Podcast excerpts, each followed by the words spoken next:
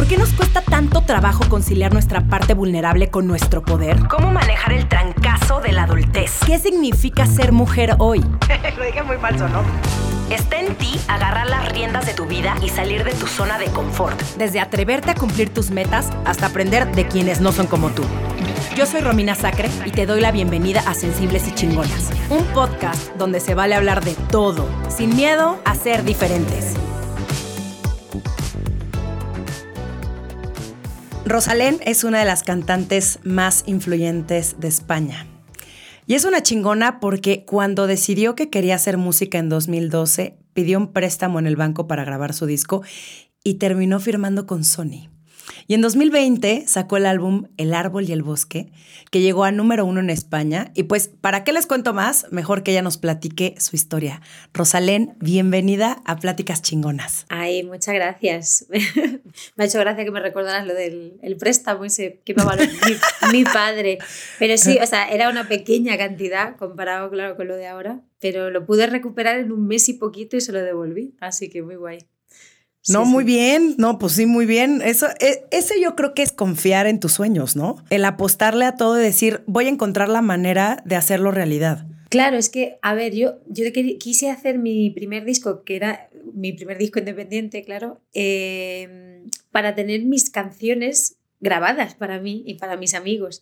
Lo que no me imaginé es que, bueno, que un día me empezaran a llamar de discográficas, managers, ahí ya explotó todo. Y yo que, que había estudiado psicología, que era lo que pensaba que iba a ser, pues me tuve que replantear todo, claro. Sí sabes lo que significa chingona, ¿verdad? Sí, sí, sí. Ah, ok, ok. Ah, qué bueno. Siempre pregunto antes porque no voy a hacer que alguien diga como, no sé ni siquiera qué significa, pero bueno, entonces estamos alineadas, está perfecto. Y, y justamente la intención de Pláticas Chingonas es hablar de esos puntos de quiebre que todas y todos y todes hemos tenido en nuestra vida y a partir, y a partir de los cuales sacamos nuestro lado más sensible y más chingón para salir adelante. ¿Cuál es el tuyo? ¿Cuál es mi. Espérate, pregunta. Dime otra vez la pregunta. Sí, que ¿cuál es tu punto de quiebre? Mi punto de quiebre. Eso, a ver, es que eso sí que no sé si estoy entendiéndolo. Punto de quiebre como el punto de inicio. Sí, exactamente. Como ese momento donde dijiste, pensé que no me iban a salir las cosas y de pronto resultó ser esto. Sí, es que es verdad que el lenguaje, cada vez que vengo para acá, cada día, aprendo algo nuevo del lenguaje. Vale, mi momento de quiebre, me lo guardo, me lo guardo.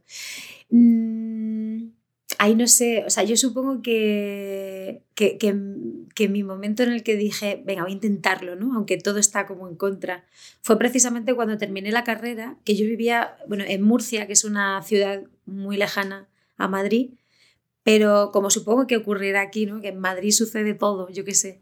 Entonces, pues ahí sí que dije, venga, voy a seguir estudiando musicoterapia, pero me voy para Madrid con una mano delante y otra detrás voy a intentar buscar trabajo y, ahí mi ilusión era que me dieran fechas en bares para tocar y tener como, bueno, intentarlo. O sea, ahí sí que fui como a decir, a, ver, a ver qué me pasa con la música. Y lo que me pasó fue todo, todo. O sea, mi, mi giro cambió. O sea, mi vida iba, iba por un sitio y, y de repente todo me explotó y, empecé a dedicarme a lo que realmente me hace feliz. Y durante, bueno, desde que saqué mi primer disco ha habido muchos momentos de, de comenzar de cero, de pisar tierra, de elevarte, de bajar, bueno, como la vida misma, porque la vida es equilibrio y si no fuese por los malos momentos, que, para mí son momentos de aprendizaje, pues no, no, podría, no podría haber momentos de altitud. Sí, estoy totalmente de acuerdo contigo. No es un camino lineal y eso es lo que la gente cuando ve a personas famosas o a personas exitosas o personas rompiéndola en cualquier ámbito laboral, lo ven como si fuera un camino fácil, ¿no? Es, eh, sobre todo creo que el tema de la música, yo sí tengo un gran respeto a toda la gente, a todos los artistas en general, porque creo que es bastante complicado el uno exponerte, ¿no? Eh, mostrarte vulnerable, el eh, componer una canción, pero no solamente eso, que también le guste a las personas, que conecte con otras personas y de pronto que este, lo suban y lo, lo compartan en las plataformas digitales y que después la gente quiere ir a verte en vivo y luego viene una pandemia. O sea, como que todo el tiempo es un constante aprendizaje de... Em, Reinvención. Exacto, todo exacto. El rato. Sí, Todo el rato tienes que estar reinventándote y, y, eso siempre, siempre con una incertidumbre, ¿no? Porque nunca sabes qué va a pasar con lo que haces. A ti te puede emocionar algo muchísimo y de repente pues eso no emociona al resto. Eh, ay, no, no, no, sí es, es duro y es como todo el rato una, una, lucha y pensar, ¿y ahora qué hago? ¿Y ahora qué cuento? Lo que pasa que, que bueno, que es verdad que, que, luego tiene momentos tan, tan, tan hermosos que, que rozan lo, lo mágico, como es, no sé, a mí, bueno, me encanta el directo, claro, que es como el momento de comunión total con la gente que viene a verte y tú estás dando una energía, pero también la estás recibiendo. O sea, a mí me pasa después de los conciertos que, que me duele la cabeza tremendamente. Cuando llego al, al camerino, necesito como mojarme las manos, la cara, como soltar toda la energía de todo lo que ha pasado ahí, porque son como dos horas y pico de, de mucha emoción, de llorar, de reír, de saltar, de sudar. Pero sí, sí, es, un camino complicado, complicado, complejo. Oye, ¿qué pasa en esos momentos donde empiezas a dudar de ti? Porque estoy segura que pasas también por esos momentos donde, no sé, tu proceso de creación de voy a escribir esta canción, pero le gustará a la gente, no le gustará a la gente. Y ahora pues hay una tendencia, ¿no? Musical, el no quererte subir ahí o sí. O sea, ¿qué tanto te escuchas a ti y cuál es ese diálogo interno que tienes tú contigo? Yo tengo dudas cada día de mi vida y, varias, y varias veces al día. Claro, o sea, bueno, cuando no te salen las cosas como, como quieres o, o directamente aunque te salgan bien, pues precisamente decir, vale, me está saliendo bien, pero estoy siendo coherente, estoy siendo honesta. Es la duda constante, pero creo que también el camino es eso, es aprendizaje continuo y, y buscar y buscar y buscar. Y si no fuese por eso, si no fuese por esa continua duda, no creceríamos, no avanzaríamos, no, no haríamos cosas que de verdad provoquen, provoquen cosas. Y, y, a mí, por ejemplo, me gusta mucho mostrarme vulnerable. O sea, es, es, cierto que también vivimos en un momento en el que lo único que ves en redes sociales es la cara bonita de las cosas. Eh, por eso la gente piensa que, que, los artistas tienen una vida maravillosa. Pero o que todo fue de la noche a la mañana, ¿no? Que no, no ven todo el proceso detrás, porque no, no es nada más en el momento en el que sale tu canción, o en el momento en el que te firma una disquera, o en el momento en el que haces un concierto, es todos los años antes de preparación, porque eso es algo que, también cuando eres un artista como tú, que escribe sus canciones, que eh, hace música, o sea, necesitan un proceso, no es como nada más llega la persona y te dice, bueno, Rosalén, aquí está lo que tienes que cantar, preséntate, hija, ahí enfrente de la gente, ¿no? Es, es, es también toda esa, esa preparación. Claro, claro, pero eso que, que, mm, que, me gusta también los días que no estoy bien o que digo, ojo, pues mira, aquí me he equivocado o, o no sé, o tengo no sé qué voy a hacer ahora, qué tal. También me gusta mostrarlo, ¿sabes? Cuando estoy triste, hasta cuando estoy en un concierto que estoy muy llorona por el motivo que sea, lo digo, lo digo porque es que además creo que no, que es o sea, para mí es imposible separar una cosa de la otra. También porque soy cantautora, porque canto lo que, lo que vivo, lo que siento, lo que observo. Y sé que, que mucha gente diferencia mucho el artista con, el, con, con la persona, ¿no? Y en mi caso, ahí no, no puedo, no puedo, mira que lo intento, pero se me nota en el brillico. Entonces yo pues eso digo, pues mira, hoy el concierto, como estoy más triste que otros días, va a ser diferente, pero va a ser igualmente bonito, a veces es incluso más bonito. Pero creo que es, que es muy necesario también eso, mostrarte tal y como eres y, y no, no, no separar las emociones. Sí, no forzarla también.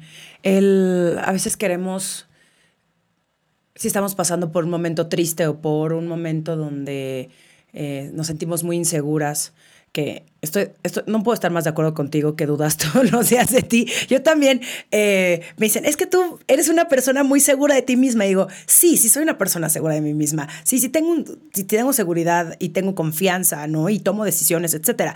Pero probablemente todos los días haya un cierto grado ahí de cuestionamiento de lo estoy haciendo bien, no lo estoy haciendo bien, voy por el camino correcto, voy por el camino incorrecto, pero prefiero no quedarme ahí, que es yo creo que la gran diferencia, ¿no? Se vale tener estos momentos de cuestionamiento, se vale tener estas pausitas donde una vea ahora sí que la situación desde fuera y se pueda alejar tantito y diga, eh, chance, me voy a ir por aquí, ¿no? En vez del otro lado y no nada más pausarse, paralizarse y entonces ya no accionar, porque esa sería la forma más fácil. O cuando las cosas no te salen bien, o ser la más dura contigo. ¿Eres dura contigo? eh, ay, a veces soy dura conmigo, pero yo te diría que, que también me, que, que cada vez me quiero más, ¿sabes? Y me cuido más eh, por ejemplo, mira lo que estabas diciendo, eh, con este disco último hay, hay alguna frase que digo, mm, o sea, me voy a permitir equivocarme, que es lo que tú dices de, bueno, no, estoy segura de esto, pero pa'lante, voy a ir por aquí. Y si me equivoco, no pasa nada, vuelvo hacia atrás y ya está. Y permítetelo, no ser, no, no hacerlo todo perfectísimo también, pues eso, prueba. Y, y qué guay también decir, perdón, perdón, me he equivocado.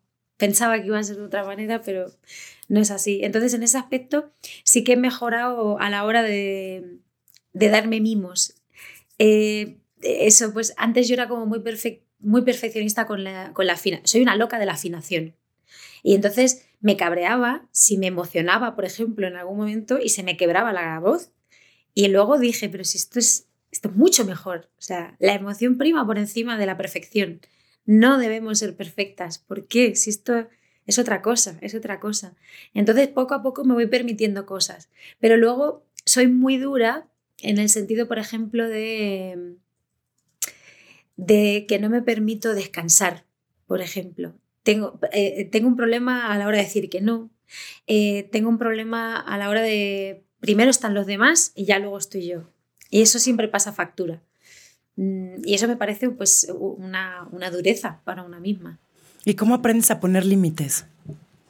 Ay, voy a una psicóloga, aunque, aunque soy psicóloga, voy a una psicóloga, pero no lo logro, ¿eh? no lo logro, me, cuesta mucho. Eh, ¿Sabes qué pasa? Que encima la gente también se ha acostumbrado a que yo digo que sí a todo. Entonces, ya no es que me cueste decir que no, es que no me permiten decir que no.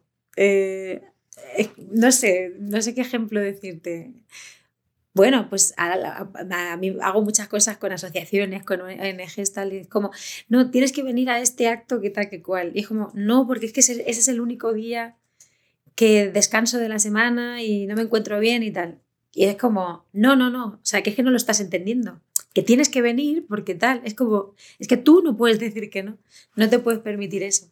Y acabo, acabo diciendo que sí, porque luego hasta me pesa más el haber dicho que no me queda como un run run ahí obsesivo en el cerebro. Entonces, bueno, lo tengo que trabajar, lo tengo que trabajar.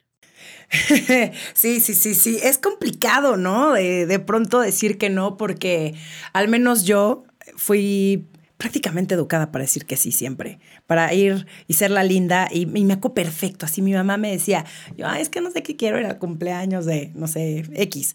Y mi mamá me decía, bueno, pero ve un ratito. Ay, no te cuesta nada.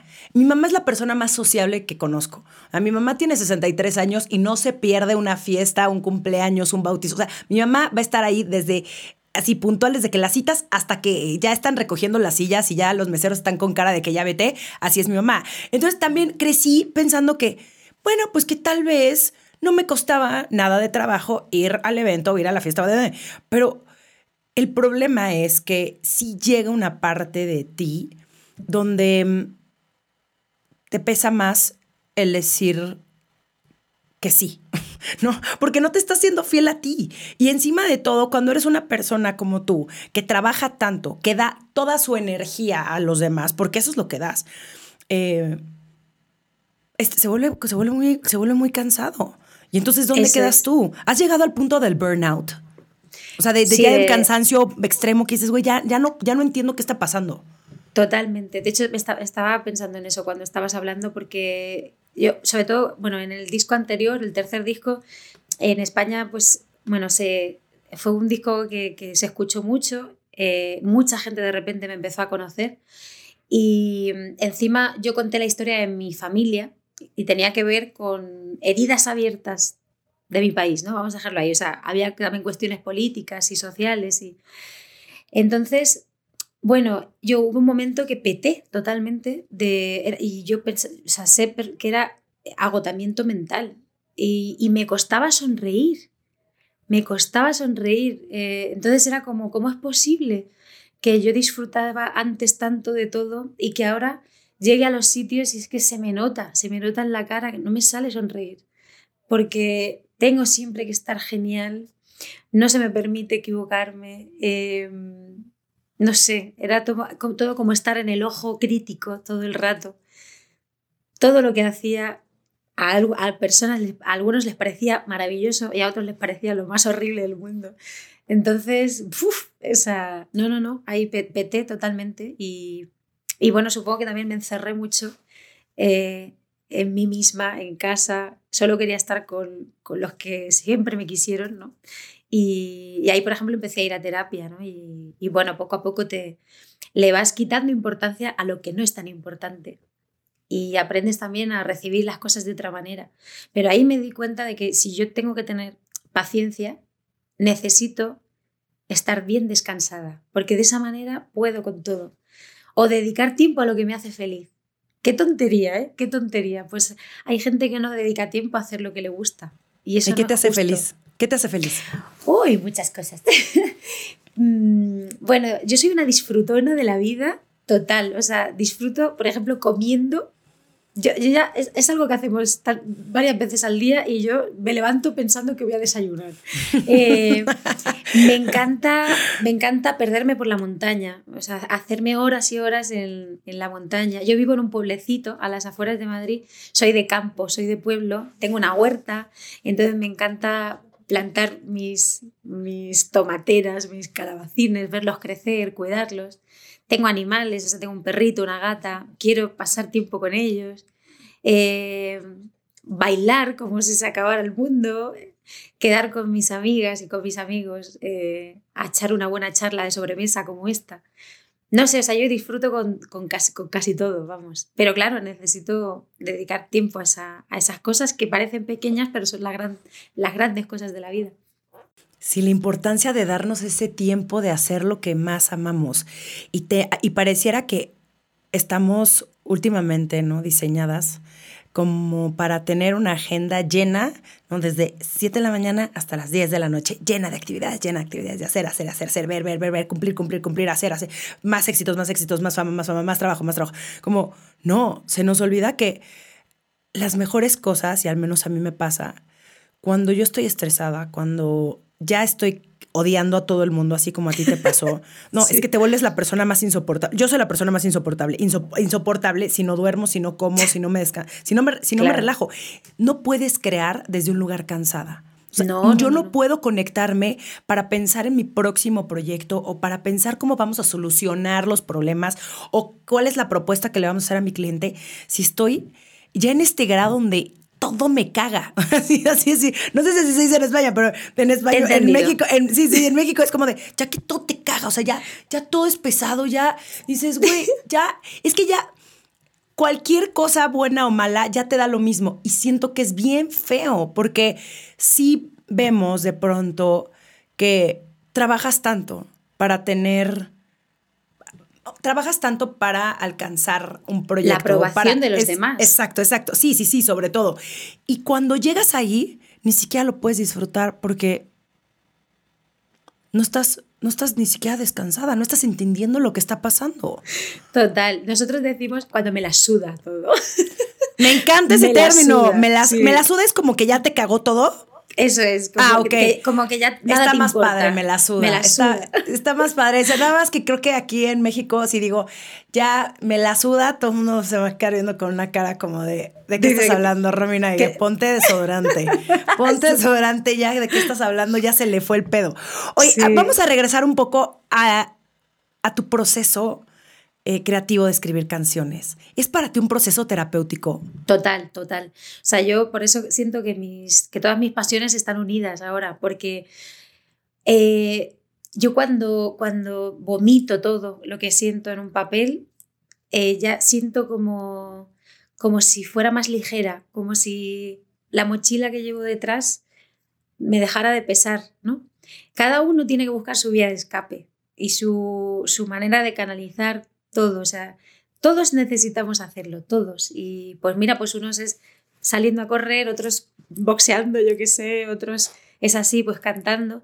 Y a mí me, sirve mucho eso, escribir. Escribir me libera y me sienta súper bien. Eh, luego, claro, tengo la suerte de, bueno, de que canto desde que me levanto también. Somatizo mucho. Cuando estoy muy triste, se me cierra la garganta.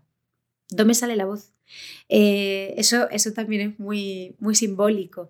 Entonces yo siempre parto primero del mensaje. O sea, tiro muchas, muchas, eh, mucha letra y después juego con mi guitarra. Juego a hacer melodías, a encajar letra en música y ya, bueno, eh, todo, mi, equipo es mi equipo de siempre, mi banda es mi banda de toda la vida. O sea, llevo, con el batería llevo más de media vida mía tocando juntos. Mm.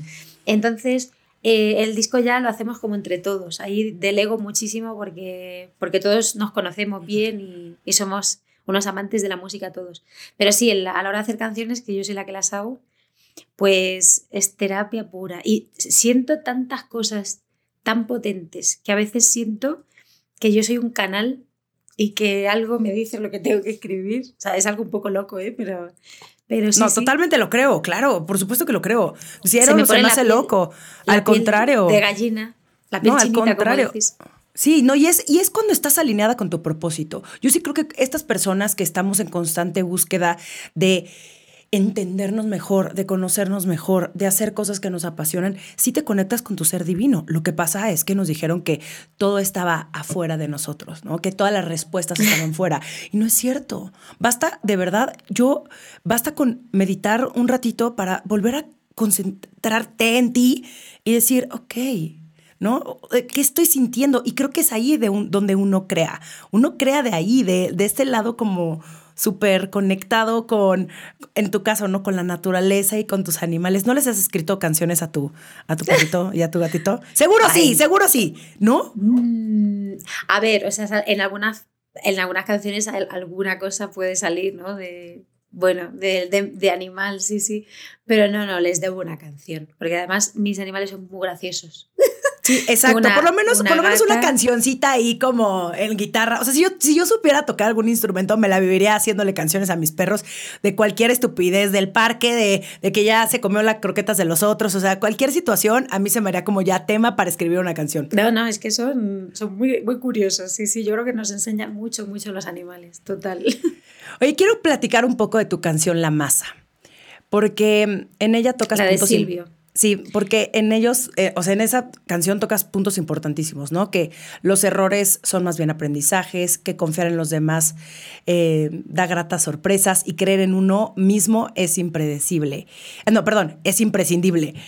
¿Qué hay detrás de esa letra? Esa canción es de Silvio Rodríguez. Es, es la única canción que es un es un homenaje porque en cada, desde el segundo disco me di cuenta que tenía que cantar las canciones de mis maestros y eso yo vengo de la canción de autor. Entonces en, el segundo disco hice una versión de Aute, en el tercero de Violeta Parra y, este, y en este disco el homenaje quería hacérselo a Silvio Rodríguez y su canción La Maza, que es mitiquísima, que, bueno, Mercedes Sosa la cantó tan bonito tiene que ver mucho con la filosofía del disco, el árbol y el bosque, con la maza y la cantera. Y aunque todas las canciones de Silvio tienen tantas interpretaciones, pues me parece eso que es muy simbólica que esa canción esté en el, en el disco por todo lo que yo también quiero decir de, de, que el bosque te permita ver los árboles y que sepamos cuidar el árbol que llevamos cada uno dentro. Oye, ¿y qué fue trabajar con la Sonora Santanera? Porque hablas mucho de amor propio en esa canción, o sea, ¿cómo, se dio ese proceso en ti? Eso fue, bueno, hacer esa canción fue una pasada para mí, porque es, la hice para una película que se llama La boda de Rosa y la protagonista se casa consigo misma para prometerse eh, fidelidad, amor, o sea, es maravillosa, maravillosa. Eh, aunque ella tiene su pareja, es que es muy divertida. Entonces, pues ya hacerla para mí fue, fue muy bonita porque, por lo que estábamos diciendo antes, porque eh, si no me sale del corazón, tengo que aprender a decir que no. Quien bien me quiere va a entender que yo no nací para complacer y encima la hicimos en el peor momento, en el confinamiento, en el 2020. Vamos, imagínate la locura que fue eh, grabarla con la Sonora Santanera, que son, son tantos, tantos músicos, con tanta distancia, con un horario que está al revés. Entonces fue muy difícil hacerla, pero fíjate que esa canción nos ha regalado un Goya. Em, entonces, y encima es el primer Goya que tiene, musical que, que, también se llevó a México y para mí fue una súper alegría, también por todo, todo ese esfuerzo que supuso hacer la canción. No, y trabajar con ellos ha de ser un sueño y una locura. Yo, o sea, la Sonora Santanera probablemente sea de los grupos que más escuchaba en mi casa de chiquita. Mi, mi familia son fans así eh, de la salsa y de, o sea, de Oscar de León y de, este, o sea, los aman. Y, y, es divertidísima la música y sí te pone en otro estado de ánimo y, felicidades, o sea, felicidades que, por esas colaboraciones que, que de pronto surgen, ¿no? Y que, y eso, trabajar en equipo y aprenderle a los otros, qué rico. No, es una pasada. Y bueno, no nos conocemos en persona aún. O sea, que estamos a ver si esta semana logramos conocernos porque hicimos un montón de entrevistas por Zoom que a mí me parecían adorables ellos. Y claro, tengo ganas de, darles un abrazo, ¿no? Y muy fuerte eso. Ahora quiero hablar de tus amigas. O sea, ¿qué papel han tenido todas estas mujeres en tu vida, en tu proceso de crecimiento? Ay, por Dios, es que creo que de las cosas que mejor me sientan a mí en la vida ahora mismo es quedar con mis amigas, abrirnos una botella de vino y reírnos de todo, mm, no sé cómo, criticar incluso un poquito, un poquito ser malas así, porque como que nos echamos muchas risas. y no sé, así que creo que es verdad que, que yo tengo muchos amigos hombres, pero es, cierto que entre mujeres la comprensión de ciertas cosas es, es única, ¿no? Y, que es muy positiva que la sororidad nos hace más fuertes, más fuertes y mm, bueno, ya, ya parto de que las mujeres de mi casa, ¿no? mi madre, mi abuela, em, es esa, cuando, nos juntamos hasta mujeres de diferentes generaciones, sucede algo mágico, algo mágico y, y que hay que seguir haciéndolo, por Dios, hay que seguir haciéndolo. ¿Crees que ha habido un cambio en los últimos años en cuanto a cómo nos tratamos las mujeres con otras mujeres? Lo, pienso porque igualmente también siempre nos han, nos han educado en la competitividad de mujeres y eso es un horror, eso es un horror. Entre mujeres no debemos ponernos la zancadilla, aunque pensemos diferente. Eso para mí es un, credo, ¿no? Em, y, y, es cierto que eso, mira, en la música, las poquitas que antes había en la música parecía que tenían que estar reñidas, ¿no? Para ver quién era la mejor. No, hay, no hay que ser mejor que las otras, hay que ser complementarias, hay que, hay que cada una aportar lo que, lo que le salga del corazón con honestidad. Y a mí escuchar a, mis compañeras me, inspira muchísimo, me pone la pila y las admiro profundamente, no sé. Y no sé, es que hay tantos ejemplos cuando, por ejemplo, hay una infidelidad en una pareja, ¿no? Eh, a mí me ha pasado, o sea, a mí, yo, yo, yo he tenido infidelidades y de lo primero que piensas es, qué fuerte está, cómo se... Y cuando, luego dices, pero si el que tiene el compromiso conmigo es él, ¿quién tiene la culpa, no? ¿Por qué siempre atacamos a ellas? No, no. Entonces, yo creo que eso, al menos en mi caso y en mi entorno, sí que ha cambiado totalmente. Mm, eso, entre mujeres no hay, no hay zancadillas, no debe haberlas. Sí, como toda la narrativa patriarcal, ¿no? Que nos hicieron creer que la otra era lo peor que me podía pasar. En, mi mamá me decía, mujeres juntas ni difuntas. Ay, señora, uh. cálmese, ¿no? Digo, y mi mamá tiene muchísimas amigas, nada más era, ni siquiera era la idea de mi mamá, era más bien lo que escuchó ahí en alguien que le dijo como, es que no, las mujeres juntas son un problema, ¿no? Y es justamente esta narrativa patriarcal que lo que menos quiere es tenernos juntas porque juntas sabemos el poder que tenemos y lo estamos demostrando y es padrísimo también vivir en este momento, no ser parte de esta generación que está rompiendo todos estos esquemas, que nos estamos cuestionando las cosas, que estamos alzando la voz y que estamos colaborando, que para mí es la parte más deliciosa de todo. O sea, probablemente las cosas que más amo de mi trabajo es eso, es hacer equipo, es cómo te puedo ayudar, cómo tú me puedes inspirar, cómo tú tienes algo que yo no tengo y yo tengo algo que tú no tienes y está bien, ¿no? Como que no tenemos que ir por la vida creyendo que yo soy perfecta, a mí no me hace falta nada, no le tengo que aprender nada a nadie, no, cero. Oye, Rosalind, ¿quién era esa mujer que cuando eras pequeña o adolescente veías eh, alguna mujer artista, no cantante, que, que tú veías y decías, yo quiero ser como ella? Uy, me ha pasado con muchas, muchas, pero bueno, no sé si, supongo que si conocéis a Bebe, Bebe, cantautora. A mí Bebe me, me, voló la cabeza porque yo, claro, yo, era, yo tendría ahí como 12 años o así, cuando ella sacó su, su canción Malo. Malo, malo, malo eres. y, y, el videoclip era muy, muy potente, porque ella, ella también es actriz. Y, o sea, de repente fue como de verdad decir, ostras, yo quiero hacer algo así. O sea, quiero convertirme en algo parecido a ella, porque me parecía muy empoderada, muy, muy real, muy, muy de verdad, ¿sabes? En un mundo en que hay tantas cosas de mentira, me pareció de verdad. Y, y yo a ella, bueno, somos amigas, claro, ahora. Y yo se lo digo, digo, yo, yo hago canciones por mujeres como tú, o como mm. Amparo Sánchez de Amparanoia, que, no sé, Luz Casal, Chabela Vargas, o sea, cuando, cuando, no sé, no sé cuándo sería la primera vez que yo escuché a Chabela Vargas, pero esa manera de cantar, de, como decía Sabina, de cantar llorando, eh, uff, no, no, no, o sea, es que es, otra historia, es otra dimensión, es otro planeta. Y, y pues esas mujeres hacen que yo haya hecho canciones.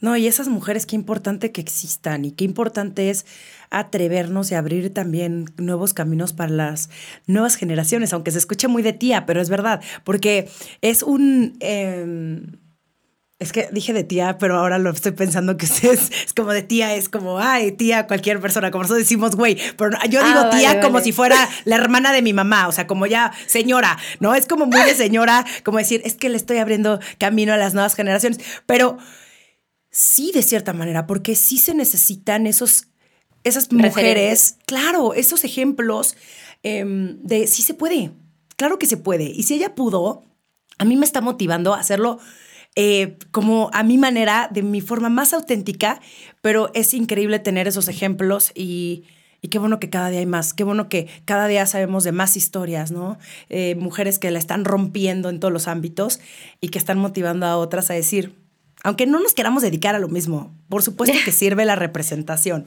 No, pero es así, totalmente. Necesitamos referentes para soñar. Es así. Totalmente. Porque si no es muy difícil visualizarnos. Eh, si solo veíamos hombres eh, cantando y en los lugares como más altos, es imposible verte. Eh, o sea, o, al menos es más difícil. Y a mí, claro, a mí me emociona muchísimo cuando veo a niñas o niños cantando mis canciones. Es como... Es, es, lo que yo hago con mis referentes. Yo, yo empecé mi, mi primer concierto con mi guitarra bueno, yo había hecho dos canciones que eran horribles y yo cantaba las canciones de mis ídolos, ¿no? Eh, y claro, o sea, es así, es así. Tenemos que tener espejos y ventanas a las que mirar. ¿Cuál es para ti el balance entre ser sensible y ser chingona? Chingona significa como más guerrera, ¿no? Sí, sí, sí. Sí, como una mujer fuerte que decide. Fuerte y sensible. Exacto, sí. Eh, que cuál es la. Es que yo creo que no está reñido eso tampoco. O sea, no sé, yo, yo creo que es que, además va que una mujer guerrera tiene que ser muy sensible, ¿no? Porque si no, no se, no, se apasiona de esa manera. O sea, para mí la, la, pasión es sensibilidad pura. Yo creo que todo tiene cabida, todo tiene cabida. Mm, y además, es que claro, pasamos por procesos tan diferentes. Yo en un mismo día paso a ser la mujer más eufórica del planeta, a llorar como si se acabara también la vida. Entonces, no, hay que, hay que sacar todas las mujeres que llevamos dentro y darles a todas cabida. Sí, me encanta, me encanta el, el que no solamente somos una cosa y a veces se nos olvida y no nos tenemos que casar tampoco con la personalidad que ya nos formamos o ya nos creamos. Al contrario, es que bueno, ahora estoy en un momento reflexivo y también abrazar esos momentos de soledad, de reflexión, pero también abrazar el día que quieras salir, echar fiesta. O sea, no, no una cosa te quita la otra. Y es justamente, yo que la base ¿no? de mi proyecto, el poder abrazar todos nuestros colores y todos nuestros momentos y el no juzgarnos y el simplemente permitirnos ser quienes somos y cómo nos sentimos. Ah, no, no, total, total. Es que aparte de eso, yo, si no me pegase una fiesta de vez en cuando, que no podría vivir, no podría vivir. Necesitamos de repente, pues eso, bailar, cantar y emborracharte. Yo me emborracho mucho, sí, lo siento. Porque si no, no lo puedo soportar, vamos, y perder la conciencia. Y luego, pues bueno, pues mm, luego tirarte unos días también de, de leer mucho y de estar a tus cositas un poco más para adentro. Pero sí, o sea, necesito de vez en cuando explotar, total. Me encanta, me encanta el necesito de vez en cuando explotar. Te voy a robar esa frase, siendo que esa persona, esa persona soy yo. Bueno, y aprovechando que te tengo aquí, ¿qué viene? ¿Cuáles son tus planes a futuro? Cuéntamelo todo. Cuento, te lo cuento todo. Bueno, estoy aquí en, México por fin de vuelta porque el 6 de octubre vamos a tocar por primera vez con toda la banda, que somos ocho en el escenario, incluida mi intérprete de lengua de, signos, porque nuestros conciertos son enteros eh, en lengua de señas. Eh, y va a ser cumplir un sueño para mí, eh, por eso, porque creo que es el único sueño ambicioso que tengo, que es traerme a todo el equipo a esta parte del charco. Y encima va a ser celebrando mi, mi décimo aniversario, eso, del primer disco. ¡Felicidades! ¡Diez años ya! Diez años, es que no lo puedo creer. El 5 de octubre del 2012 eh, yo tuve mi primer concierto en la Galileo, que es una sala de Madrid, que cabían 500 personas, que para mí eso era una locura se llenó y yo estaba presentando eso mi primer disco. Y fíjate también lo que significa que para mí, 10 años después, yo esté tocando en un Metropolitan con toda mi banda. O sea, es como, bueno, es muy fuerte, muy fuerte. Estamos también preparando música nueva a modo también de regalo por ese décimo aniversario. Eh, yo sigo componiendo canciones nuevas que espero que os lleguen y que ayuden a vivir de temas también algunos un poco fuertes, pero vamos a ver, vamos a ver.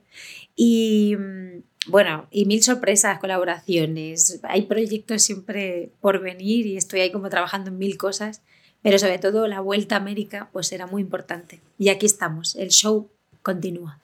Me encanta, pues muchísimas felicidades. Espero poder ir a tu concierto, me encantaría ir, voy a ir y espero poder escuchar en vivo la canción que le vas a dedicar a tu perrito y a tu gatito. ¿O es perrito y gatito? Es, ¿qué, son? ¿Cómo se llaman? Perro y gata, Canela ah. y Juanito. Canela. La canción de Canela, que se llame sí. Ya, Rosalía, ¿eh? te estoy dando una idea muy buena. Canela y Juanito, ya está. Y te apuesto que todo el mundo se va a identificar porque todo el mundo ama a sus perros y todo el mundo ama a sus gatos. Ay, no, no, seguro, seguro. Ser la estrella pareja, además, o sea que muy guay. Ahí está. Vale, le daré una vuelta, le daré una vuelta. Sí, piénsalo, piénsalo. Oye, bueno, pues te mando un abrazo gigante y muchísimas gracias por haber platicado conmigo hoy. Ay, no, ha sido un gustazo de verdad. Muchas, muchas gracias y, que sigan las conversaciones chingonas. Oye, antes de que te vayas, ¿dónde te puede seguir la gente? ¿Dónde te puede encontrar la gente? Eh, bueno, en todas las redes sociales, Rosalén con Z, con N, eh, Rosalén Music y, bueno, o sea, es que en todas las plataformas está, están mis canciones y espero que sí, que les guste muchísimo. Y por redes sociales soy muy, muy activa y voy contando todo lo que vivo. Muchísimas gracias. Gracias a ti. Esto fue Sensibles y Chingonas. Síguenos en Instagram y Facebook como Sensibles y Chingonas. Y no olvides suscribirte a nuestro newsletter en sensiblesychingonas.com, diagonal newsletter.